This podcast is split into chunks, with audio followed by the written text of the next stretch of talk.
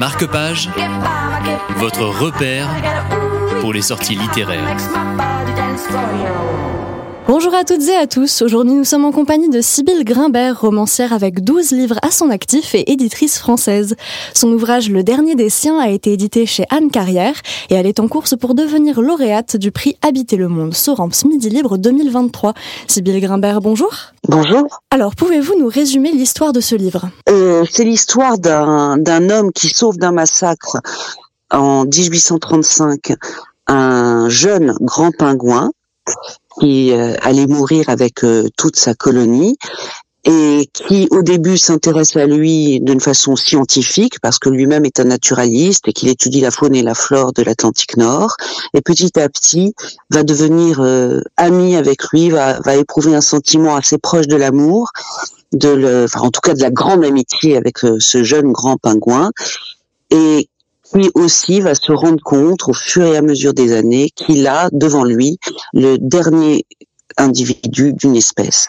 Et en effet, euh, les, grands pingouins ont disparu euh, totalement en 1844 hein, de la surface de la Terre. Et ça, c'est très documenté c'est absolument connu. On, sait, on connaît même le nom des, des, des, marins qui, qui ont tué les, le dernier couple. Pourquoi avoir choisi de placer cette relation entre l'homme et l'animal dans les années 1800 avec un grand pingouin plutôt qu'avec un autre animal à notre époque, par exemple? C'est euh, c'est un peu par hasard. Je, je, je réfléchissais, je, je, rêvassais comme ça sur mon sur un canapé et je me disais c'est incroyable d'avoir été le dernier individu d'une espèce. Et à l'époque, je pensais au dodo. Et je trouvais que c'était tellement vertigineux comme sentiment de se retrouver seul tout d'un coup alors qu'on est né avec euh, des semblables et puis qu'à un moment on se retrouve euh, unique de son genre que j'ai cherché un animal qui avait disparu, dont on savait qu'il avait disparu et à partir duquel je pouvais euh, tirer une histoire. Or, si vous voulez, c'était difficile de le faire avec par exemple une espèce de baleine il y a, y a, des animaux où, la rencontre avec l'homme est très très compliquée et, en tout cas difficile à raconter. Et en cherchant, je suis tombée comme ça, je ne connaissais pas sur le grand pingouin qui euh, qui donc disparaît en 1844. C'était très très bien, ça tombait bien. Et a posteriori, je me suis rendu compte, alors que j'écrivais, qu'en plus, ça avait cette chose très particulière que c'est une espèce qui a disparu au début de ce que l'on pourrait à peu près appeler euh, l'ère industrielle peut-être un peu plus que le début d'ailleurs. Et il a beaucoup, il a disparu en partie à cause de la de la pêche massive de la morue. Donc, si vous voulez, il correspond tout à fait à notre époque moderne. De même que l'individu, l'humain que je que j'allais représenter n'est pas très très différent de nous dans la façon de penser, dans les sentiments, dans dans la sensibilité. Et ça, c'était très bien parce qu'en fait, finalement, ça parle, ça parle aussi de, nous aujourd'hui. Alors, à l'époque où se déroule l'histoire du roman, on n'a pas encore tout à fait conscience, en tout cas de manière euh, collective, du, du concept d'évolution des espèces, de l'impact très négatif que l'homme peut avoir sur la biodiversité. Aujourd'hui, on le sait, et pourtant les problèmes liés à ça sont très loin d'être résolus. Cette histoire, est-ce que c'est une façon pour vous de questionner le lecteur en plaçant le livre comme un, comme un miroir de notre époque? Alors j'ai pas pensé comme ça, mais de fait, je l'ai, je l'ai pensé plus dans le dans la sidération et dans euh, et dans l'étonnement que que suscitait en moi l'idée de d'une espèce qui disparaît. Et encore une fois, d'être confronté à, rencontrer le dernier. Au fond, je me disais qu'est-ce que je ferais si je rencontrais le dernier orang-outan. Et si vous voulez, que la porosité de, de cette question. Enfin non, c'est l'influence de cette question qui a certainement qui m'a dirigé vers ce sujet.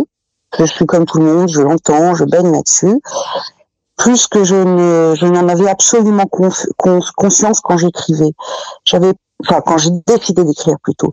J'avais envie de raconter aussi euh, le lien avec un animal, entre un animal et un homme, pas parce que l'animal d'ailleurs, mais parce que l'animal aussi en tant que c'est euh, l'altérité absolue, c'est l'étranger absolu, c'est ce sont c'est aimer des êtres avec lesquels quand même on ne parle pas, enfin avec qui euh, plein d'éléments qui nous paraissent simples de la connaissance d'autrui nous, nous sont euh, interdits.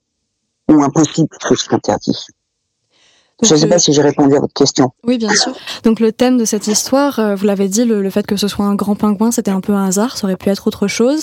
C'était plutôt pour vous questionner vous-même finalement l'écriture. Est-ce que, est-ce que vous avez trouvé vos réponses? Bah oui, bien sûr. J'ai trouvé, enfin, j'ai trouvé, enfin, si tant est qu'on puisse trouver euh, ces réponses.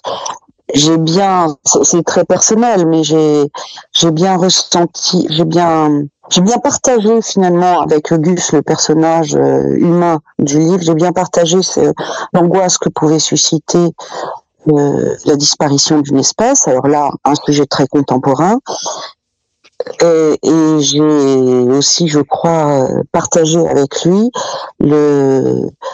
euh, l'affection et le la, la défaite et l'affection qu'on peut porter pour un animal et l'immense tristesse de le voir disparaître, enfin de vous voir disparaître d'une façon plus radicale que si on voit mal qu'on aime disparaître. Au sens où si vous perdez un chien, c'est très très triste, mais un autre chien dans la rue un jour vous rappellera le vôtre, une attitude, euh, un aboiement, euh, une façon de courir. Là, c'est perdre, euh, perdre quelque chose, une façon d'être que plus jamais, jamais, jamais on ne retrouvera. Arriver à s'entendre avec un animal qu'on ne comprend pas, avec qui on a à première vue rien en mmh. commun, qu'est-ce que ça demande? Euh, ça, demande, ça demande, euh, ça demande euh, ce que nous faisons tous. Euh, si nous avons des, par exemple un animal domestique qu'on aime bien, ça demande, c'est assez simple, ça demande de l'affection, ça demande de, le regarder, je pense. Enfin, de ne pas vouloir trop le diriger et d'être euh, toujours étonné de ce qu'on voit en fait. De ça demande de ne, pas euh, de ne pas accepter de de ne pas croire qu'on sait déjà comment ça va se passer ou euh, ou, ou de cantonner à des ordres. C'est vous savez, moi c'est parti, c'est simple. Hein, c'est parce que j'avais un chat et c'est parti en regardant mon chat à un moment, je me disais, mais, euh, mais à quoi pense ce chat? À quoi pense ce chat qui est devant moi en train de me regarder d'un air que je trouve euh, personnellement euh, très intelligent et très profond. Mais, mais en fait, à quoi pense-t-il? Que voit-il? Est-ce qu'il voit un médecin? Est-ce qu'il voit une machine? Est-ce qu'il voit un, semblable? Qu'est-ce qu'il comprend de, des quelques ordres que je lui donne? Enfin, c'est tout ce genre de questions. Alors, après déjà deux prix remportés, le prix littéraire François Sommer et le Goncourt des animaux, votre livre Le dernier des siens a également été sélectionné pour le prix Habiter le monde, créé par Soramps et en partenariat avec Midi Libre, et qui a pour thème majeur le questionnement autour de la place de l'humain dans le monde actuel, un monde en changement où la nature doit être préservée. Qu'est-ce que vous ressentez face à cette nomination? Ah, Je suis extrêmement contente. Euh, je suis, euh, je suis à la fois contente du thème de, de ce prix. Je trouve que c'est une question fondamentale. Je trouve très très très important et très bien parce que c'est déjà le cas que la littérature s'empare de ce genre de sujet. Et je suis, euh, je suis particulièrement fière que que que ce soit Sorams qui euh, qui soit dans ce prix. C'est quand même une des plus grandes librairies, une des plus belles de France. Donc c'est très important. Je le dis en tant qu'auteur, je le dis aussi en tant qu'éditeur, et puis je peux le dire en tant qu'actrice. On peut difficilement rêver mieux. Alors on le rappellera, le nom du lauréat du troisième prix littéraire Habiter le monde sera dévoilé à l'occasion de la Comédie du Livre le 12 mai prochain à Montpellier. On le rappelle, Sybille Grimbert est en compétition avec son livre Le dernier des siens, édité chez Anne Carrière. On vous souhaite bonne chance. Merci à vous. Ben, merci beaucoup. merci à vous. On se retrouve prochainement pour une nouvelle émission. À bientôt sur Radio Aviva.